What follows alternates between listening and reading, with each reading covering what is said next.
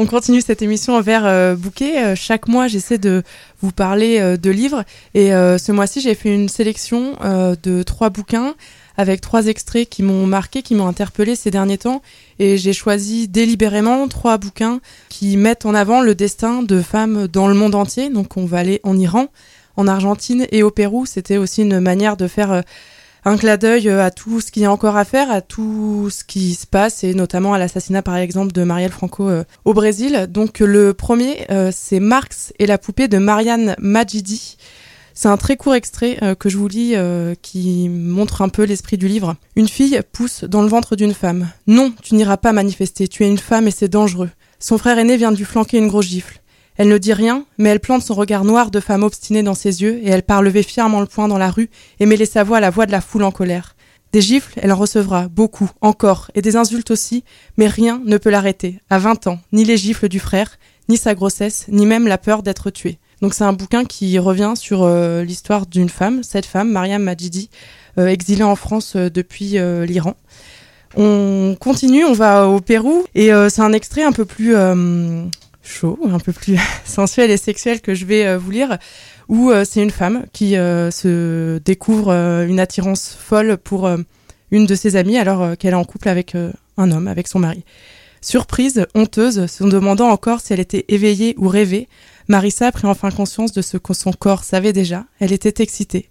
Cette délicate plante de pied réchauffant le dessus du sien avait enflammé sa peau et ses sens au point qu'à coup sûr, si elle glissait une main dans son entrecuisse, elle la sentirait toute mouillée.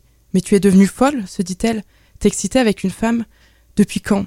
Et pourtant, elle l'était maintenant, tremblant de la tête aux pieds, avec une envie folle non seulement que leurs pieds se touchent, mais aussi leur corps et qu'elle ressente partout en elle, comme sur son pied, le doux contact de son ami. Son cœur battant la chamade, feignant de respirer fort comme si elle dormait, elle se tourna un peu, de sorte que sans la toucher, elle soit cette fois, oui, à quelques millimètres à peine du dos, des fesses et des jambes de Chabella. Elle entendait mieux sa respiration et croyait sentir une onde secrète émaner de ce corps si proche, parvenir jusqu'à elle et l'envelopper.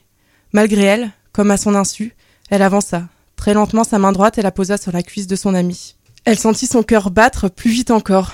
Chabella allait se réveiller, écarter sa main. Pousse-toi, ne me touche pas, t'es devenue folle, qu'est-ce qui t'arrive? Mais Chabella ne bougeait pas et paraissait toujours plongée dans un profond sommeil. Elle la sentait inspirer, expirer. Elle avait l'impression que cet air venait jusqu'à elle, entrait par sa bouche et ses narines, et lui réchauffait les entrailles. Là-dessus, son amie bougea, enfin. Elle crut que son cœur s'arrêtait. Elle cessa quelques secondes de respirer et ferma les yeux avec force en feignant de dormir. Chabella, sans changer de place, avait levé le bras. Et voilà que Marissa sentait sur sa main posée en travers de la cuisse de son amie la main de Chabella. Allait-elle la retirer d'un coup? Non. Au contraire. Avec douceur, tendresse, aurait-on dit, Chabella entrelaça ses doigts au sein d'une légère pression et tirait maintenant la main, toujours collée à sa peau vers son entrejambe. Marissa ne parvenait pas à y croire. Elle sentait sous les doigts de sa main saisie par Chabella les poils d'un pubis légèrement renflé et l'oreille humide, palpitante contre laquelle elle la pressait. Tremblant à nouveau de la tête aux pieds, Marissa se tourna, collant ses seins, son ventre, ses jambes contre le dos, les fesses et les jambes de son amie. Toujours guidée par la main de Chabella qu'elle sentait trembler, elle aussi, les dents à se mêler, à se fondre à elle. Quelques secondes ou minutes après, Chabella se retourna, cherchant sa bouche. Elle s'embrassait rapidement, désespérément, d'abord sur les lèvres, puis ouvrant la bouche, confondant leurs langues, échangeant leur salive pendant que les mains de l'une enlevaient, arrachaient la nuisette de l'autre, jusqu'à rester nues et entrelacées. Heureusement que Roxane, t'es majeure aujourd'hui. tu peux nous rappeler le titre du livre?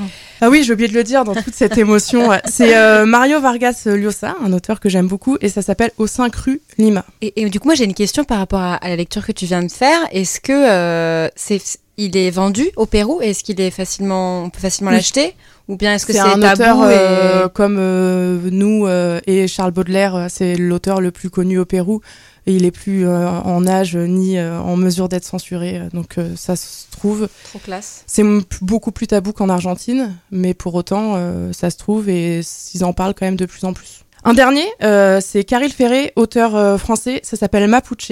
Et euh, c'est sur euh, le parcours d'une jeune femme en Argentine euh, au moment de la dictature, quand les enfants étaient arrachés à leurs parents pour les revendre à des riches politiques ou à des gens qui avaient les moyens de les acheter, qui n'arrivaient pas à faire d'enfants. Comme d'autres étudiantes sans ressources, Yana avait été contrainte de se prostituer pour survivre, ne pas renoncer aux figures métalliques qui lui traversaient la cervelle. Elle s'était posée, à la sortie des cours, devant la fac, des paquets de mouchoirs dans le sac, une colère froide entre les cuisses. Les Richards passaient en Mercedes, les mêmes qui avaient ruiné le pays, des types qui pouvaient être son père et qui venaient faire leur marché vendre son corps pour sauver son esprit. L'idée même la répugnait. Yana avait taillé ses premières pipes en pleurant, et puis elle avait tout ravalé, sa colère indienne, le sperme de ses porcs, cette folie qui lui mâchait le cœur et la secouait comme un pitbull pour lui faire lâcher prise. Elle était devenue du fil barbelé. Trois ans d'études. Trois ans.